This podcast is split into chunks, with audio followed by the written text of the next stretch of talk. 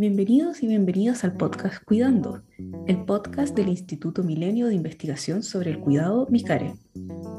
En este podcast hacemos entrevistas a distintos actores e investigadores para poder reflexionar sobre la relevancia de los cuidados en la sociedad actual. Este podcast es realizado por Francisca Ortiz Ruiz, Juan Pablo Robledo del Canto y Javiera Rosel Cisternas, todos postdoctorantes de MICARE, y cada capítulo será una entrevista distinta. Esperamos que lo disfruten.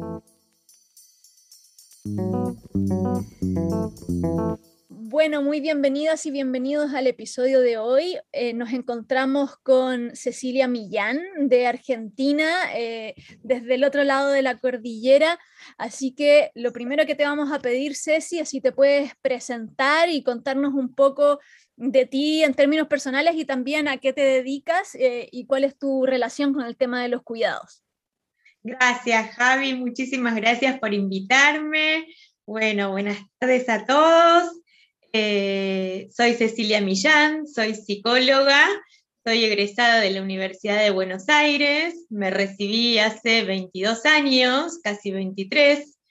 Eh, me dedico a la clínica, siempre me dediqué a la clínica de adultos. Hará aproximadamente 15 años que trabajo con adultos mayores. Eh, me especialicé en eh, gerontología, soy diplomada en gerontología y geriatría, soy miembro de la Sociedad Argentina de Geriatría y Gerontología, donde también soy docente de los cursos que se, se dan en la institución. Me subespecialicé en deterioro cognitivo y demencias, clínica del deterioro cognitivo y las demencias. Eh, estudié acá en, en Buenos Aires, y también tengo algo de formación en el extranjero, en Italia, este, y acá trabajo en residencias de larga estadía. En este momento me desempeño como psicóloga institucional en una residencia de Capital Federal. Eh, trabajo en consultorio privado y también doy clases en, en, la Universidad de Buenos Aires, en la Cátedra de Psicología de la Tercera Edad y Vejez.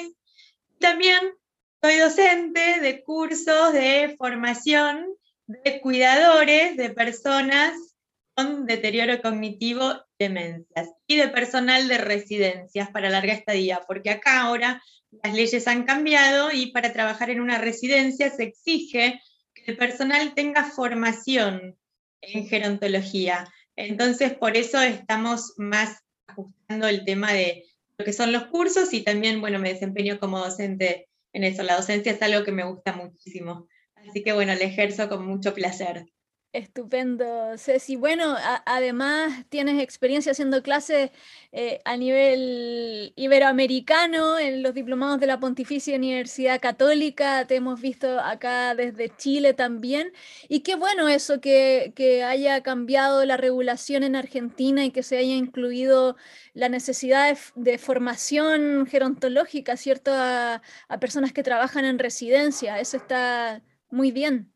Sí, eso es muy importante, sobre todo acá en Buenos Aires, eh, estamos más estrictos en lo que es el control de las residencias, lo que son las inspecciones, y se exige por lo menos que la gente que trabaja en las residencias, los asistentes gerontológicos, las enfermeras, y por supuesto también los equipos interdisciplinarios, todos tengan formación en gerontología, ¿no? Porque, porque muchas veces eh, los problemas que hay en los abordajes tienen que ver con la falta de formación.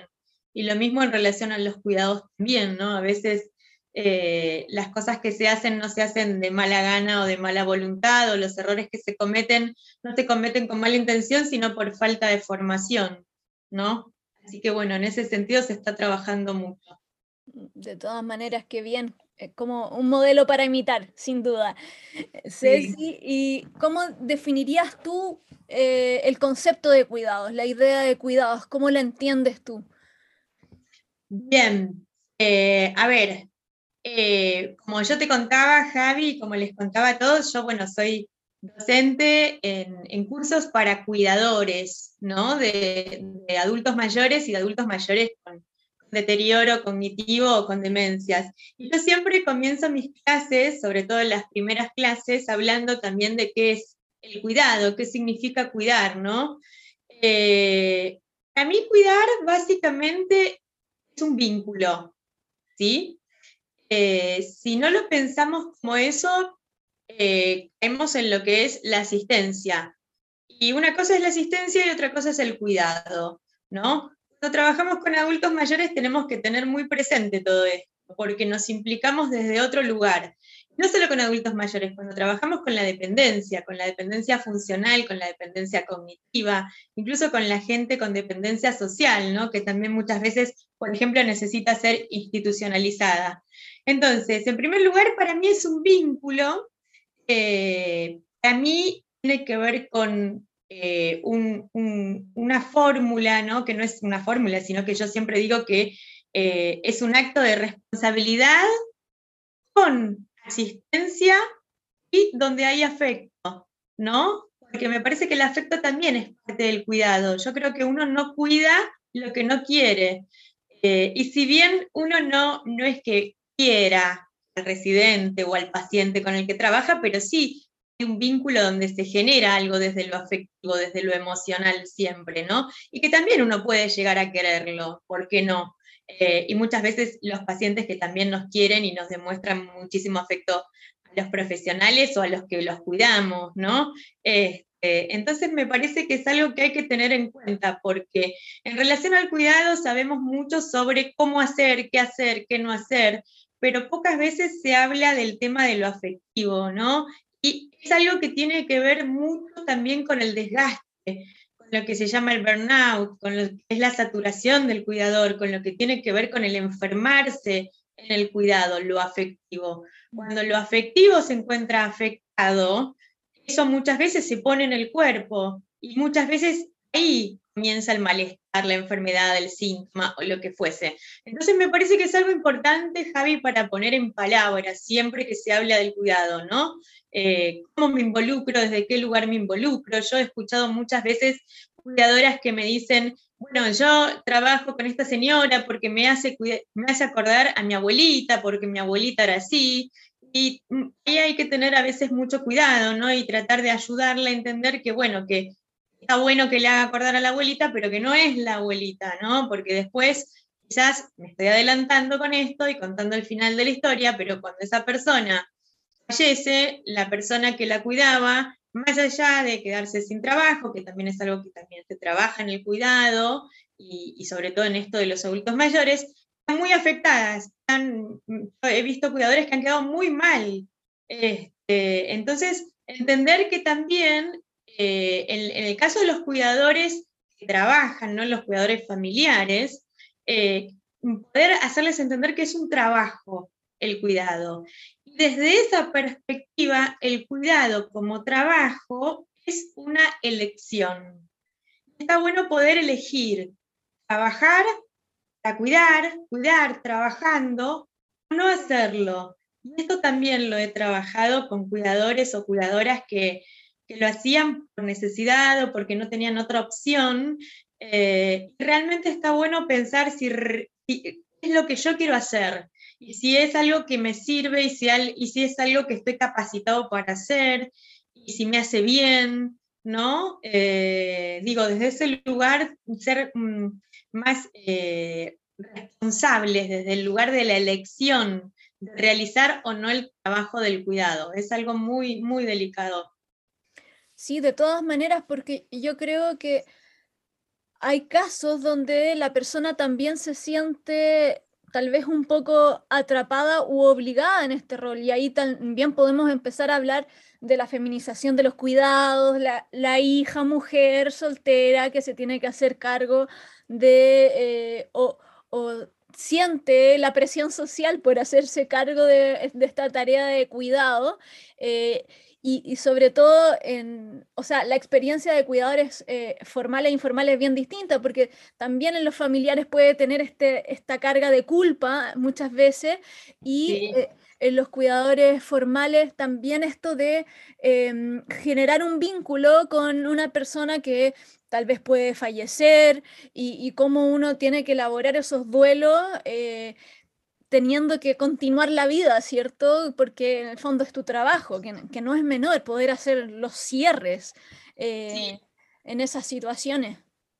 Sí, con eso trabajo mucho el tema de los mandatos, ¿no? También esto que vos mencionabas, ¿no? Además de, que las mujeres tenemos como históricamente, y si bien está trabajando mucho, por suerte, en la actualidad, pero sigue un poco la cultura de, bueno, las mujeres somos las que nos encargamos de cuidar, nos encargamos de asistir, y de alguna manera, si elegimos no hacerlo, no hay una buena mirada, ¿no? Hay más bien un cierto como juicio y prejuicio frente a la mujer que decide no cuidar a su padre o a su madre, ¿no? Cuando en realidad esto muchas veces yo lo veo en las entrevistas de admisión en la residencia, por ejemplo, cuando dicen yo no puedo hacer esto o yo no puedo, ¿no? El poder reconocer las limitaciones propias. Lo mismo en los cuidadores eh, formales, ¿no? Cuando, digamos, hasta dónde pueden cuidar o cuáles son los límites, ¿no?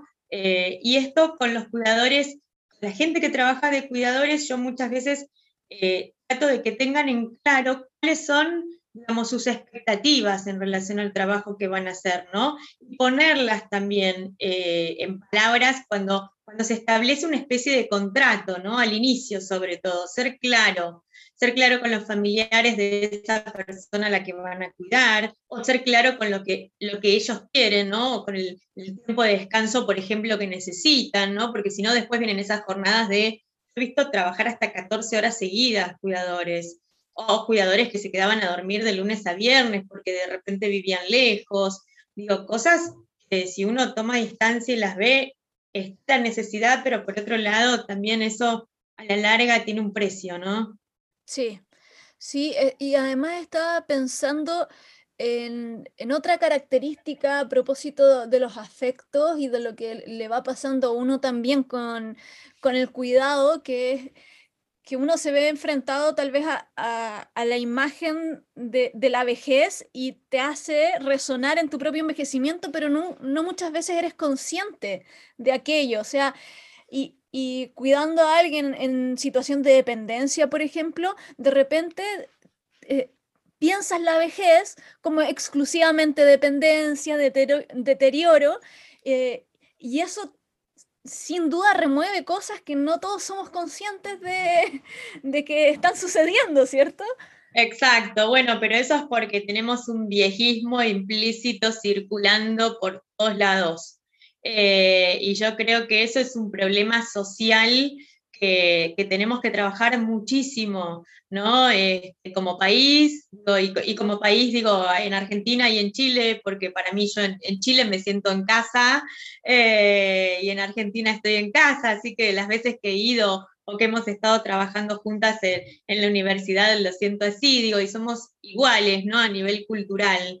Eh, y, y, en toda Latinoamérica, diría, ¿no? Yo creo que esta es una mirada que tenemos que todavía trabajar mucho para transformarla, ¿no? La mirada viejista y, esta cuestión estereotipada, ¿no? De pensar la vejez asociada a la enfermedad o a la dependencia o al deterioro, ¿no? Eh, en otros países del mundo esto no sucede, ¿no? Al contrario, eh, en, países como por ejemplo Alemania o, en, mismo en, Estados Unidos, muchas veces vemos hay hasta, hasta cierto marketing este, para los adultos mayores, ¿no? Que consumen cruceros, que consumen viajes, que consumen este, autos y que son por ahí los que le regalan al, este, que tienen las posibilidades a veces económicas, ¿no? También, eh, pero más allá de, las posibilidades económicas, eh, existen otros modelos de residencias o de lugares para vivir, ¿no? El cohousing y demás acá todavía estamos muy apegados al modelo de lo que es el geriátrico, por ejemplo, ¿no? Este, y, uno escucha todavía decir a mucha gente, no quiero terminar en un geriátrico, ¿no? Con esa impronta negativa que eso tiene, ¿no? ya ni siquiera se utiliza la palabra geriátrico, ya se usa residencia, ¿no? Sí, Sí, no, eh, yo creo que el tema del viejismo es un desafío que tenemos, bueno, a nivel mundial y específicamente en nuestra región latinoamericana eh, es algo bien relevante. Y, volviendo a, ese mismo tema, el tema del viejismo y también el tema de el vínculo y lo afectivo en los cuidados, en las investigaciones que, tú lees, en los libros que tú lees en respecto a cuidados, ¿crees que, se incluye este tema o aún falta un poquito considerar esto cuando estamos pensando en, en lo más académico, por así decirlo? No, yo creo que es muy buena tu pregunta, Javi, porque yo creo que no se incluye todavía. Yo creo que hay una mirada muy parcial del tema de los cuidados. Creo que todavía el cuidado está más asociado a la asistencia, ¿no? Eh, si bien eh, tenemos modelos como lo que es el modelo de atención centrado en la persona eh, y demás, que apuntan a tener otra mirada, ¿no? a considerar la biografía, la historia, la singularidad, la dignidad, todavía cuando hablamos de cuidados, por lo menos en, en, la bibliografía general, uno lee casi prácticamente manuales donde se dice qué se debe hacer y qué no se debe hacer. ¿no? Pero no se hablan de estas cuestiones, ¿no? Se habla por ahí del autocuidado, se está comenzando a hablar ahora, ¿no? Un poco más como esto de tener espacios de, ocio, de cuidar la salud, digamos, pero es muy difícil para los cuidadores a veces encontrar esos espacios. Eh, y lo dicen todo el tiempo. Entonces está bueno transmitirlo, pero está bueno también darles las herramientas, ¿no? para que encuentren esos espacios, porque si yo les digo, bueno, es necesario que se tomen un tiempo de descanso, pero de repente no saben cómo poner un límite con la familia que le exige, le exige, le exige, por decir, ¿no? Sea un cuidador familiar, porque a veces también estas cuestiones son intrafamiliares, digo, no siempre son de un cuidador externo, ¿no? Este, y también a veces cuando, cuando hay cuidadores este, a los que se les exige demasiado y ellos mismos plantean, bueno, pero no sé decirlo, no le puedo decir que no, este, o, cosas que, no tienen que ver o que exceden a, sus funciones, ¿no? Yo creo que hay mucho todavía de lo que no se habla, ¿no? Y creo que hay una dificultad muy grande que tenemos que, empezar a transitar y animarnos a, a hablar de estas cuestiones, ¿no? Yo creo que además es un desafío enorme el que tenemos en relación a lo que es la formación de cuidadores. ¿sí? Eh, como hablaba al principio, ¿no? necesitamos formar, porque tenemos, sabemos que estamos viendo poblaciones cada vez más envejecidas, eh, sabemos lo que es actualmente nuestro envejecimiento poblacional, sabemos cómo aumentan los casos de demencias en el mundo, ¿no? Eh, entonces, la gente que cuida tiene que estar formada. Y para eso también tenemos que formar formadores, ¿no? Un poco. De todas maneras, de todas maneras, sí. Eh, y en ese sentido, tal vez agarrarme esto mismo que, dices para, para hacerte la siguiente pregunta, que es, ¿cuáles creen que son los desafíos a nivel regional latinoamericano o incluso a nivel mundial si te animas, porque tú tienes experiencia también con Italia, eh, de repente cuáles son las cosas que deberíamos ir incluyendo en, todos los modelos que estamos preparando. O sea, Chile, por ejemplo, todavía no tiene un plan nacional de cuidado y, esperamos tenerlo, ¿cierto? Pero ¿cuáles, son, ¿cuáles son los desafíos que tú visualizas como prioritarios hoy en día? Mira, para mí hay, en primer lugar, yo siempre digo, yo aprendí en realidad a trabajar así, no es una idea mía, digo, en gerontología y en geriatría, cuando uno trabaja con adultos mayores, no puede trabajar solo, ¿sí? Siempre trabajar en equipo, siempre ser solidario, siempre preguntar lo que no se sabe, ¿sí? Porque siempre hay cuestiones que desconocemos. Muchas veces los familiares también, eh, cuando nos consultan o cuando traen a alguien a una residencia, nos dicen, nos describen a, un, adulto mayor que termina siendo algo totalmente diferente, ¿no? Lo que es un cuadro de deterioro cognitivo, miedo, por negación o por desconocimiento, ¿no? Creo que ese es un desafío muy grande también, el hecho de trabajar, digamos, amalgamarnos más como equipos, ¿sí? Como equipos interdisciplinarios. La interdisciplina tiene que ser referente. En, en, este campo, ¿sí? Porque yo puedo tener una mirada como psicóloga, pero necesito la mirada del médico, ¿sí? Porque además eh, yo puedo pensar la dependencia desde lo cognitivo, pero eh, esa persona quizás tiene pluripatologías, no sé, tiene a lo mejor patologías cardíacas que tienen que ver con lo vascular, y lo vascular también tiene que ver con lo cognitivo en algunos casos, ¿no? En el caso de una demencia vascular, por ejemplo, ¿no? Entonces repercute en el comportamiento, y si esa persona necesita una medicación, y si está en una silla de ruedas, ¿no? Y también trabajar con la terapista ocupacional y con el kinesiólogo, digo, y eh, esto en una residencia o fuera de una residencia también. Yo promuevo mucho cuando tengo pacientes que, nuevos que vienen a la consulta, enseguida pregunto el teléfono del doctor de referencia, el médico de referencia, y lo llamo por teléfono, me presento, le pido que me cuente, por ejemplo, un poco de la historia, desde cuándo lo conoce, qué tiene, qué le da de medicación, ¿no? Creo que tenemos que empezar a, como a trabajar un poco más así en equipo, por un lado. Y por otro lado, en relación a los cuidadores, lo que te decía, Javi, me parece que tenemos que eh, ser conscientes que es responsabilidad nuestra formar cuidadores trabajen con responsabilidad, que trabajen con, criterio gerontológico, conociendo, sabiendo, eh, no, no siendo expertos por ahí en demencias, pero sabiendo que no es lo mismo si van a cuidar una persona con Alzheimer que si van a cuidar una persona con una demencia frontotemporal que va a estar más desinhibida, por ejemplo, y no va a tener tanto trastorno en la memoria, ¿sí? Cuestiones básicas, pero cuestiones que les podemos transmitir en un curso de formación, ¿sí? Y también, como te decía recién, eh, yo estoy como pensando, digo, bueno, eh, yo me dedico a esto y, formo y, doy clases a cuidadores, pero tiene que haber más que gente que forme ¿no? Este, esto que decía, formar formadores de alguna manera, ¿no? Que, enseñen o que, que esto sea, ¿no? Porque también en Chile nos pasa como un poco acá en, la Argentina, ¿no? Bueno, nosotros tenemos todo muy centralizado, quizás acá en Buenos Aires, pero esto tenemos que hacerlo extensivo a todo el país, ¿no? Y muchas veces...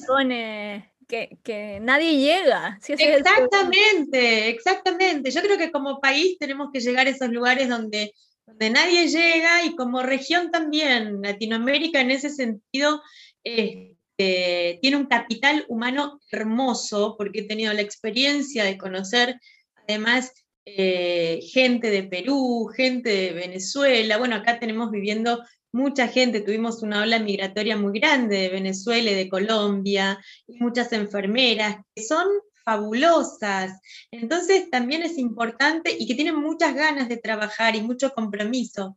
Pero es importante la formación. Creo que la formación eh, y la información es un gran desafío que tenemos también, informar a las familias, ¿no? Hacer psicoeducación con las familias también, porque a veces, o sea, tenemos que comprender que las familias este, eh, no saben de esto, ¿no? Eh, no tienen por qué saberlo. Es como cuando los papás te dicen, nadie nos enseña a ser papá. Bueno, Exacto. No, o sea, no tienen por qué saber las características del Alzheimer, de, que hay distintos tipos de demencia, algo que uno va aprendiendo, y, o, las estrategias para... Eh, para el cuidado mismo, ¿cierto? El enfoque de derechos, centrado en la persona, etcétera, etcétera es algo que, tenemos que ir, como tú dices, traspasando esa información. Sí, sí, sí, sí. Tenemos que tener más apertura. Yo creo que es algo también, eh, yo hace poco pensaba, digo, esto estaría muy bueno que se instale en los medios de comunicación, por ejemplo, ¿no? En los programas de televisión. Eh, a la gente no le gusta escuchar, obviamente, hablar de enfermedades, ¿no? Y muchas veces eh, digamos, uno cuando escucha que alguien se enfermó, ni siquiera dicen de qué se enfermó, ¿no? Este, yo el otro día dando una clase les preguntaba a los alumnos, digo, ¿ustedes conocen a alguien en la Argentina que tenga Alzheimer? Algún famoso, alguna celebrity, digo, ¿no? Este, claro, todos me dijeron que no. Digo, pero seguramente que los hay, seguramente que tenemos una lista muy grande y, y nos enteramos una vez que seguro que la persona ya falleció o, por ahí nos enteramos, este, ah, se dice que fulano tiene, ¿no? Este, pero no se habla, eh, no se pone en palabras. Y digo, qué valioso sería que se pudiera eh, hacer público cuando alguien, como se hace, por, como se ha, se ha, hecho, por ejemplo, en Estados Unidos o en otros países del mundo, ¿no? Donde eh, esto de poner la demencia en primera persona y poder hablar y poder transmitir lo que va sucediendo, ¿no? y que no sea ficcionado, porque sí tenemos muchísimo material de películas, de series y demás, pero esto es real, esto pasa todos los días, esto nos pasa a todos, digo, y, está bueno naturalizarlo un poco más también, para que la gente pierda el miedo, ¿no? Porque hay un miedo muy grande, sobre todo el Alzheimer, ¿no? Este, la vejez, a la enfermedad, la silla de ruedas, ¿no? Son como fantasmas que aparecen en la noche de, el paso del tiempo, ¿no? Una cosa así. Sí, no, claro. De, acá eh, está, eh, se hace la encuesta de calidad de vida en la vejez eh, y mm, se le pregunta los mayores temores a, las personas mayores que, que, se encuestan y en general siempre sale número uno el ser dependiente. Yo creo, bueno, tiene que ver con esta visión que se tiene de, de, la vejez, ¿cierto? De la dependencia, y yo creo que también tiene que ver con los sistemas de cuidado que uno ve. O sea, el, el, terror a la dependencia eh, en, en, esas eh, dos líneas, ¿cierto? Sí. Eh, es bien interesante ahí que a propósito de la formación que empezamos a, a revisar estas encuestas también para ver qué está sucediendo en nuestra región.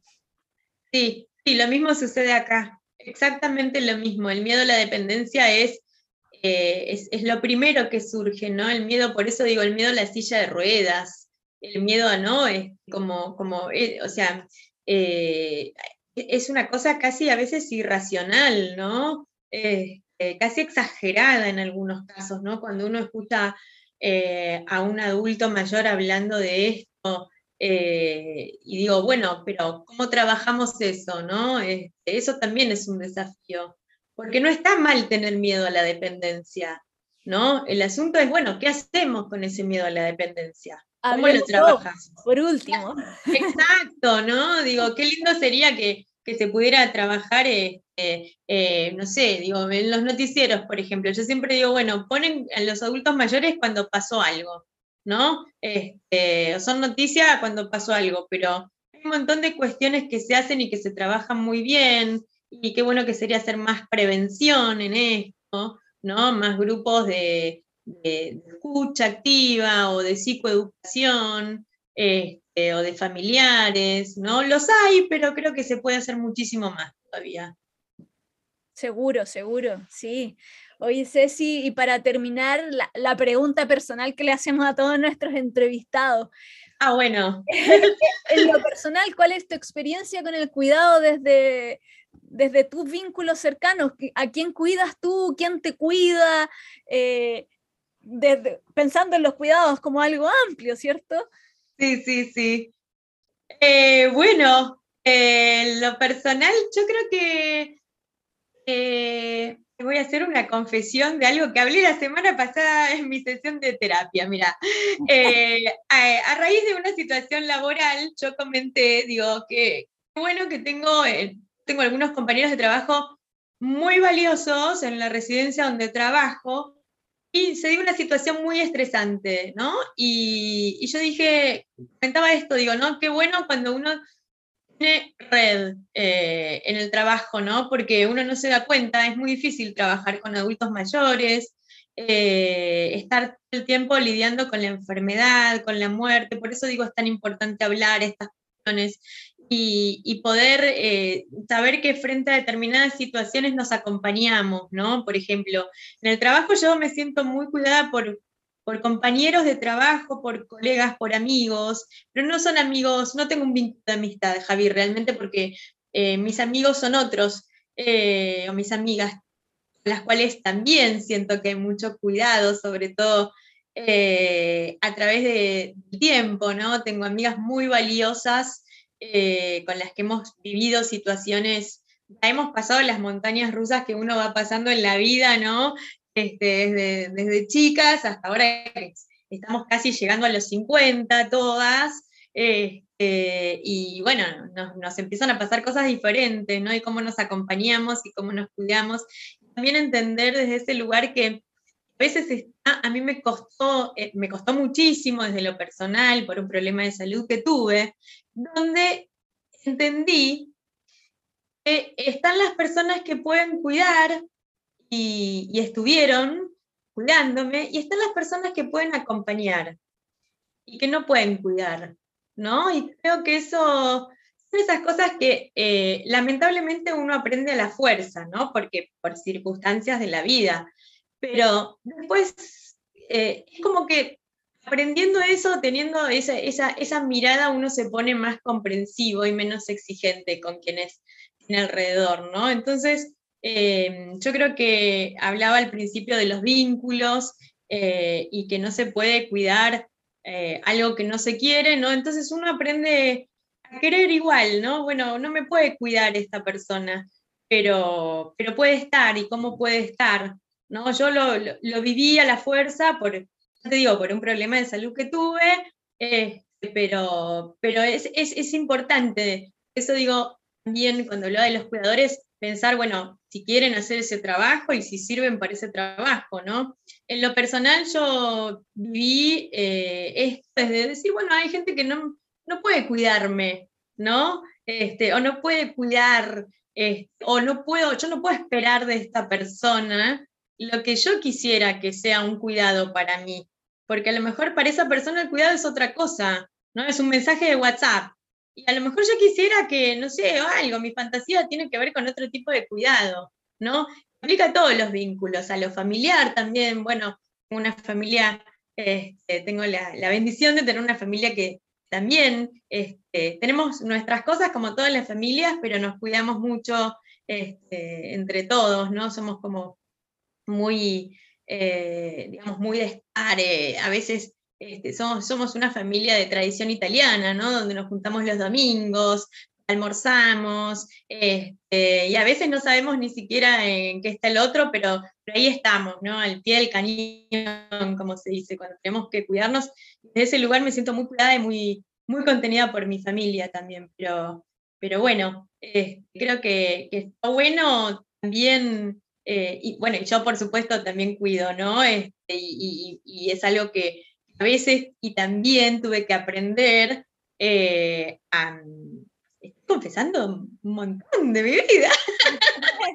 Pero tuve que aprender también a, poner límites, ¿no? Porque a veces eh, nuestra profesión también se presta, ¿no? A, esta cosa de, no sé, como de demasiada empatía, ¿no? Algo que ahora está tan eh, conversado y tan, en auge, ¿no? La empatía. Nosotros a veces, eh, qué sé yo, yo por lo menos voy a hablar de mí, que era personal la pregunta, eh, quizás tenía demasiada empatía y demasiada esta cosa casi ilimitada donde después terminaba yo con cierto malestar o cierta incomodidad eh, y es un trabajo que me llevó muchos años aprender a decir que no y a poner un límite o a decir, mira, yo con esto no sé qué decir, ¿no? Porque, o sea, a no ser la amiga psicóloga, o sea, trabajo de psicóloga, siempre digo lo mismo. pasa a la psicóloga, ¿cierto? Claro, ¿no? Viste, seguro te pasará también, Javi. Pero siempre digo lo mismo, bueno, yo trabajo de psicóloga, como el que tiene una verdulería y cuando cierra la verdulería ya no vende tomates. Bueno, yo cuando salgo en mi trabajo ya no soy psicóloga, ya soy Cecilia, ¿no? Pero, pero a veces, no porque me hubiera comportado como psicóloga con, alguien, sino porque como que es un vicio profesional, ¿no? Uno tiene que escuchar y tiene que ser, no sé, eh, contemplar y estar. Y, el estar no es eh, como, como quizás también a veces nos enseñan incondicional. A veces el estar es condicional, porque uno tiene que cuidarse, ¿sí? Y, bueno, eso aprendí en relación a, mí y al cuidado y también a cuidarme a mí misma, ¿no? En, esta cosa desmesurada que, que quizás fue en algún momento de mi vida. Buenísimo, buenísimo también como, como experiencia para la gente que cuida, yo creo, eh, bueno, todos cuidamos en algún nivel, eh, de una u otra manera, pero, pero claro, primero, primero uno y, y, es la única forma de poder entregar a los otros, ¿sí? Absolutamente, sí. Buenísimo, muchísimas gracias Ceci, agradecemos mucho a Cecilia Millán entonces, psicogerontóloga ahí desde Argentina que nos acompaña en este capítulo y nos vemos en un siguiente capítulo con más entrevistados. Gracias a vos, Javi.